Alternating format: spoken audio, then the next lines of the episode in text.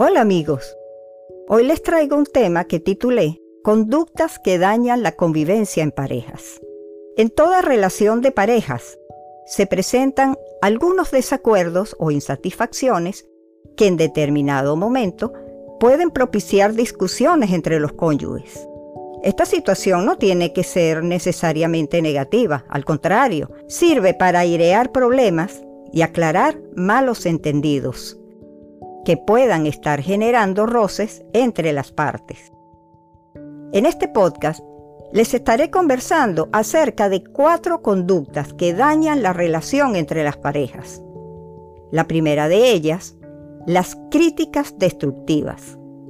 La primera, en este sentido, lamentablemente, no todas las personas tienen la habilidad de relacionarse de manera adecuada, sino que muy por el contrario, al momento de un desacuerdo, reaccionan de forma agresiva y muchas veces con violencia.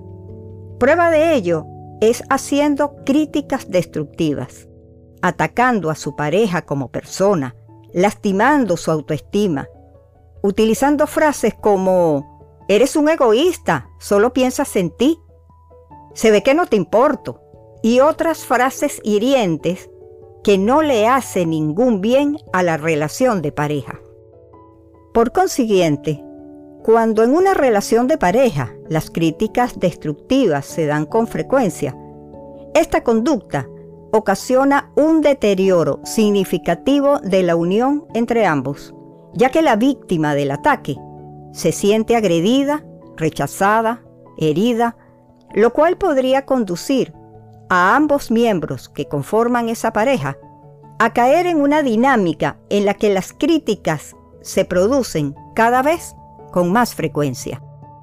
Es por ello que, al momento de presentarse un determinado comportamiento o situación de tu pareja que te haya molestado, lo ideal sería expresar tu queja a través de una comunicación asertiva en la que le haces un llamado de atención hacia una conducta o hecho específico que él o ella haya llevado a cabo. Por ejemplo, mi amor, estaba preocupada porque es tarde y no llamaste.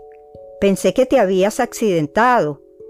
Al expresar tu queja de esa forma, te estás refiriendo hacia una conducta o un hecho específico, expresada a través de una comunicación asertiva, de un modo que no suponga un ataque a tu pareja como persona.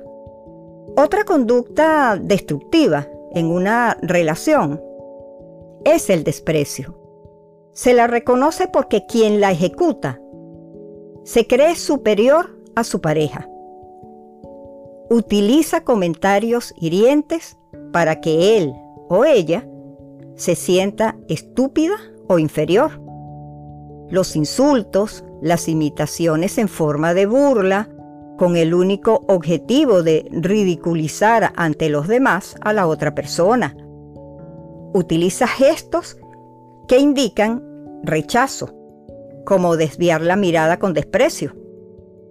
Esta conducta es tan dañina que la víctima podría padecer enfermedades infecciosas como resfriados o gripes, ya que su sistema inmunológico se resiente y se va debilitando al sentirse despreciado o despreciada por la persona a quien ama. El desprecio es la principal señal de alerta de una inminente ruptura de la pareja. La siguiente conducta es estar a la defensiva aquellas personas que no aceptan sus responsabilidades en el hogar. Ese hogar que comparten con su pareja. Siempre tienen una excusa para justificar la omisión de algo que debía hacer y no lo hizo. Y cuando su pareja le pregunta el por qué, reaccionan de un modo defensivo, diciendo que han tenido mucho trabajo durante toda la semana o incluso tratan de darle la vuelta a la situación y pretender que es su pareja quien tiene la culpa. No he podido hacerlo porque he tenido demasiado trabajo. Podrías haberlo hecho tú, pues sabes perfectamente que tengo mucho trabajo estos días. Una respuesta más apropiada podría haber sido, tienes razón, lo siento, tendría que haberte dicho que me sería imposible hacerlo y preguntarte si podrías hacerlo tú, pero se me olvidó por completo. En otras palabras, estar a la defensiva es buscar excusas y no aceptar la responsabilidad de nuestra conducta. Las excusas transmiten a la otra persona el mensaje de que su pareja no la toma en serio, afectando su autoestima e inteligencia al intentar que crea algo que no es cierto. La cuarta conducta es la retirada emocional. Cuando en una relación de pareja ocurre el deseo de retirarse emocionalmente, esta conducta demuestra que las otras tres conductas que he venido explicando ya están vigentes en dicha relación. Esta situación suele reconocerse enseguida, ya que ambos miembros de la pareja suelen evitarse, existe poca interacción entre ellos, solo se conversa lo necesario, ya no se escuchan ni comparten. Todas estas maniobras de alejamiento suelen convertirse en un hábito que impide solucionar él o los problemas que puedan estar afectando a la pareja. En consecuencia, para que una relación de pareja funcione, es fundamental la comunicación. Pero no se trata de hablar por hablar, sino de abordar los conflictos de la forma correcta. El asunto no es en por qué se hace, sino en cómo se hace.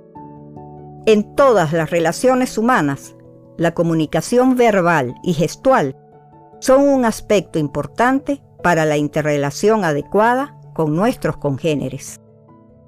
Pero para que esta comunicación sea positiva, debe estar condicionada por aquellos valores que facilitan la convivencia, tales como el respeto, la consideración, la empatía, la generosidad, la tolerancia, el compromiso, la fidelidad, la comunicación, la confianza, el sentido de la familia, el apoyo, la sinceridad, entre otros.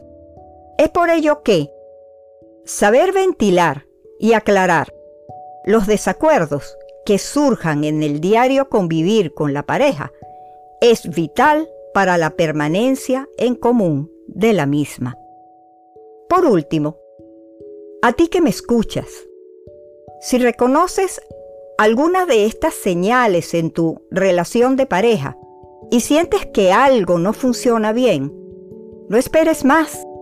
Busca orientación con un terapeuta de parejas, quien les ayudará a construir una relación armoniosa y estable.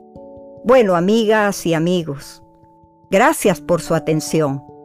Hasta el próximo audio.